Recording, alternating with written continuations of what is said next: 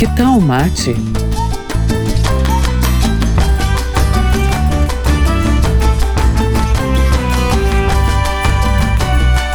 Esse é o podcast do Assan Círculo.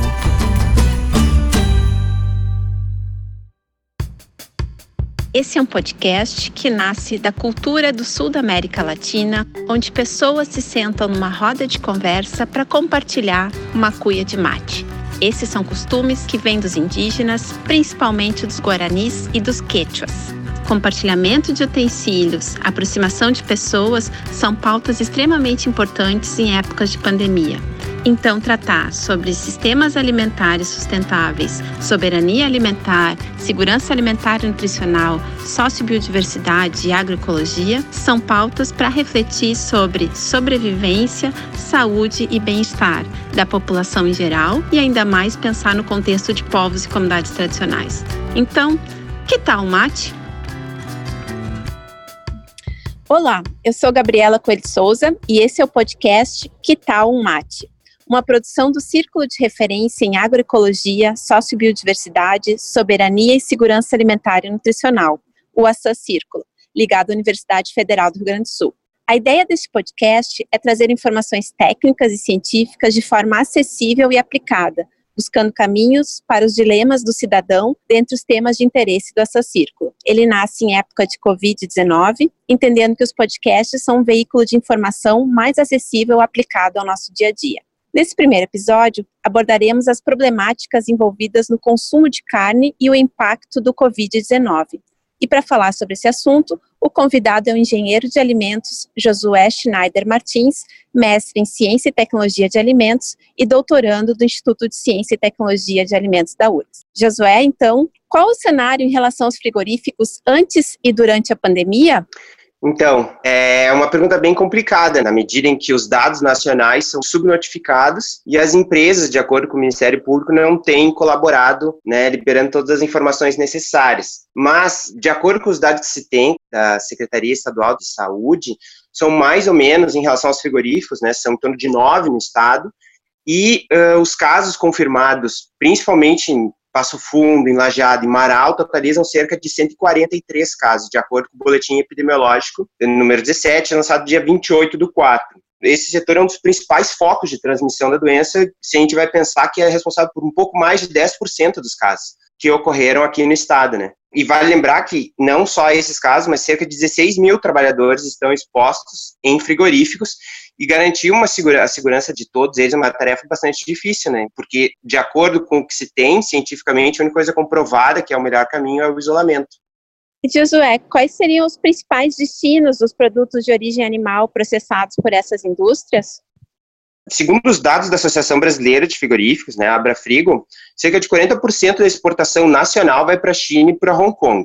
Mas esses dados também, do ponto de vista da exportação, a gente percebe que o, o Rio Grande do Sul é uma área de produção consolidada, né, diferente de outros estados, por exemplo, Maranhão, Tocantins e Bahia, que estão em franca ascensão da quantidade de carne exportada. Mas em relação ao Estado, sendo bem específico, né, segundo a radiografia agropecuária do Rio Grande do Sul, o Estado exporta cerca de 20% do que produz, né, mais ou menos 14% de boi, 33% da ave e cerca de 20% da produção suína. Sobre isso, é interessante ver que 40% da produção bovina tem o selo do CIF, né, o selo nacional, ou seja, tem uma infraestrutura já significativa, sendo que a parte avícola e a parte de porcos, a produção, é cerca de 90%, ou seja, é formada em grande medida por grandes estabelecimentos. Então, é mais ou menos esse o parâmetro para onde vai a carne produzida pelo Estado.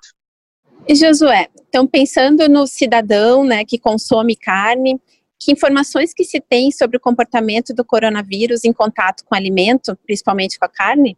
É, é interessante uh, juntar essa ideia do comportamento do coronavírus, do vírus, né, no alimento, com também com o consumo, o que, que a gente pode fazer, quais são as orientações né, para a gente pensar um consumo seguro, né. Do ponto de vista da ciência e tecnologia de alimentos, não tem até o momento, né, não temos, não existem evidências científicas que o coronavírus seja transmitido por alimentos. É, e segundo a do ponto de vista da transmissão, né, segundo a Organização Pan-Americana de Saúde, a OPAS, O vírus é principalmente transmitido pelo contato pessoal com secreções de pessoas infectadas ou com superfícies contaminadas. Dessa forma, a Agência Nacional de Vigilância Sanitária, Anvisa, divulgou uma nota falando sobre o tema e indicou que os cuidados com a higiene para frigoríficos são basicamente aqueles mesmos já considerados nas legislações pertinentes, né?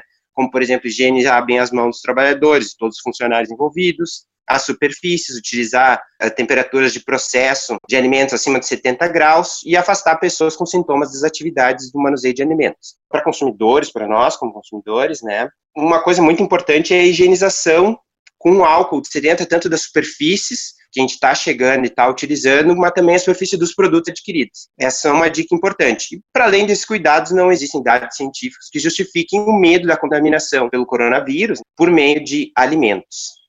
Então, isso que vem sendo discutido da relação dos trabalhadores dentro dessas indústrias com a alimentação a produção da carne, e isso se sustenta, né, em relação a essas más condições de trabalho que vem sendo ventilado? Então é complicado, né? Sendo que o ambiente de produção nos frigoríficos, nas etapas de processamento, é necessária a utilização de não só de muitas pessoas, mas também de muito trabalho físico. Não é à toa que o próprio setor já tem uma normativa de regulação específica do ponto de vista da segurança do trabalho, ou seja, o trabalho já é manualmente repetitivo, já tem umas várias, já tem várias consequências históricas, ou seja, o coronavírus vem a agravar esse contexto, né? Para quem tem mais interesse de conhecer o assunto, o documentário Carne e Osso, né, da Agência Repórter Brasil, é um documento bem interessante para a gente identificar mais ou menos como é que é o contexto. Mas, enfim, assim, se a gente vai pensar nas recomendações para os trabalhadores, cientificamente é difícil pensar uma outra não ser o isolamento, né? Ou pelo menos a diminuição de pessoas, isolamento de determinados grupos de trabalhadores, enfim, focar no teletrabalho para aqueles que podem. Mas, enfim, a palavra isolamento é uma coisa bastante importante. Até é, cabe salientar que no dia 29, logo depois do boletim epidemiológico da segurança da Secretaria Estadual de Saúde, foi lançada então uma portaria com os cuidados, né? Quais cuidados que os frigoríficos devem ter. E lá tem, enfim, cita uma série de medidas, inclusive a distanciamento entre funcionários, mas infelizmente a palavra isolamento não consta ali dentro, neste, nessa portaria. Enfim, dá para a gente ter uma ideia. Pensando nesse momento que estamos vivendo da pandemia e pensando na situação de uma forma ampla da questão da produção da carne dos frigoríficos, de que forma a gente poderia problematizar esse atual sistema agroalimentar, pensando a produção e o consumo? É uma pergunta chave, né? Tem um intelectual, uma liderança indígena chamada Hilton Krenak, né, que está falando muito sobre isso, de que se a gente não aprender nada com essa pandemia, a gente vai ter perdido, a sociedade vai ter perdido muitas vidas em vão, né? Ou seja, essa pergunta talvez seja central nesse momento de crise, uma das tantas crises que a gente já teve né, nessa sociedade capitalista, mas enfim, quais são as alternativas, né? Como é que a gente pode problematizar esse sistema? Já tem muitos materiais, tanto pesquisas, documentários, reportagens falando sobre isso, e eu trago uma que no caso é o Atlas da Carne, lançado em 2014 pela Fundação Heinrich Boll, que é um documento muito interessante. Ela fala de diversos impactos da produção de carne, né? Entre eles, impactos ambientais, ou seja, a produção intensiva é responsável por grande parte das emissões de gases estufa, em grande medida pela substituição da alimentação natural dos animais por grãos transgênicos, né? Produzidos de forma também intensiva, ou seja, toda uma cadeia agroalimentar problemática, né? Que é importante que seja repensada Outro ponto é a diminuição genética dos animais, né? Ou seja, tem se diminuído os tipos e focado naqueles mais ditos produtivos, né? Bem como o uso indiscriminado de antibióticos, ou seja, os impactos dessa cadeia de produção do ponto de vista uh, ambiental é bem, é bem complicado. Do ponto de vista econômico, o setor agroalimentar no Brasil teve um boom muito grande com a formação de campeões nacionais, né? Aquelas grandes global players, jogadores, aqueles que conseguem fazer uma presença destacada no mercado internacional, né? O que vem uma, acarretando uma série de problemas por conta dos seus grandes tamanhos, né? Ou seja, ele é tão grande que até a questão do respeito das leis fica meio complicado, porque o fato de ter multas, enfim, e participar de escândalos não é suficiente para fazer eles repensar, né? Então, Josué, é, pensando que talvez seja central é, a reflexão sobre o consumo consciente, que alternativas que nós temos hoje a esse sistema hegemônico? Então, é interessante perceber que esse o mundo Paulo Freire fala muito, né, que o mundo não é ele está. E se ele está assim, ele é um processo, ele é um processo passível de intervenção e passível de mudança, né? Passível de mudança não só nós como indivíduos, mas também nós como é, sociedade, como estados, né? E sim, podia ser diferente para a gente até existem dados interessantes no meio dessa pandemia, né? Por exemplo, na Itália, um dos países mais afetados pelo coronavírus, as áreas onde resistem sistemas de agricultura tradicionais, nessas áreas foram registradas menores taxas de difusão do vírus, além de também poder contribuir para manter a oferta de alimentos frescos e locais, né? É um estudo publicado pela revista, pela Escola Agrária da Universidade de Florença, indica que o número de casos nas regiões onde tem predominância de agricultura não intensiva foi em cerca de 32 casos por 100 km quadrados e apresentaram um valor abaixo da média, que seriam 46, e regiões predominadas por agricultura intensiva apresentaram cerca de 94 casos por 100 km quadrados, ou seja, existem dados que corroboram essa ideia não só do ponto de vista da saúde, né, das pessoas envolvidas, dos trabalhadores, mas também da população com relação à oferta de alimentos. Se a gente vai pensar no contexto do Brasil, né, temos várias políticas públicas que já existem e que poderiam muito bem ser fomentadas. A Política Nacional de Agroecologia e Produção Orgânica, a Política Nacional de Segurança Alimentar e Nutricional, a Política Nacional de Promoção das Cadeias de Produtos da Sociobiodiversidade, né, ou seja, existem vários movimentos que já foram criados anti-hegemônicos, né, que propõem uma saída para essa, um modelo de produção diferente, né.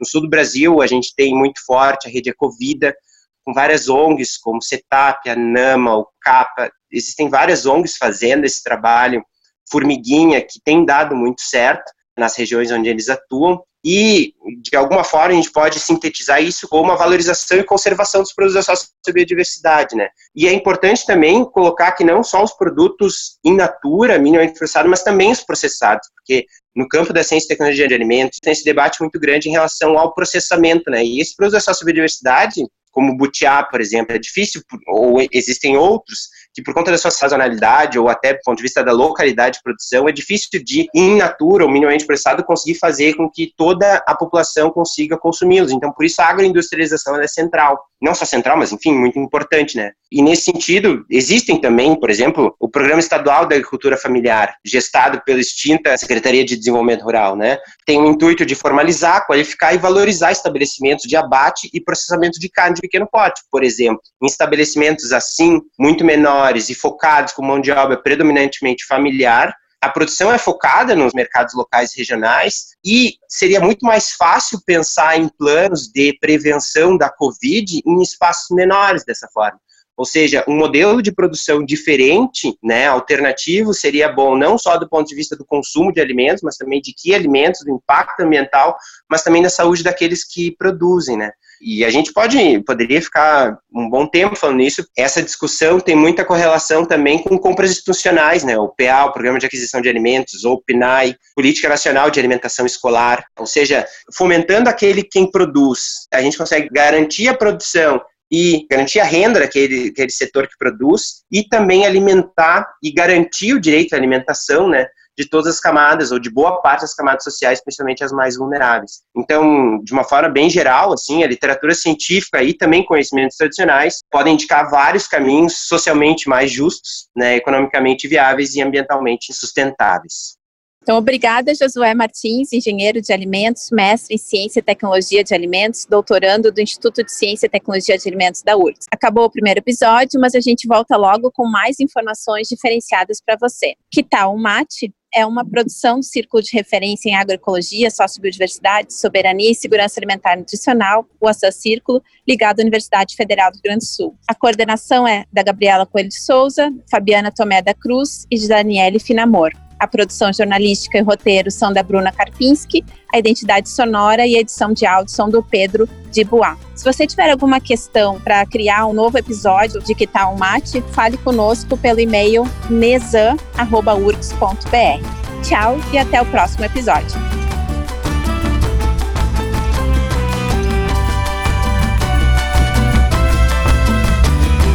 Que tal mate?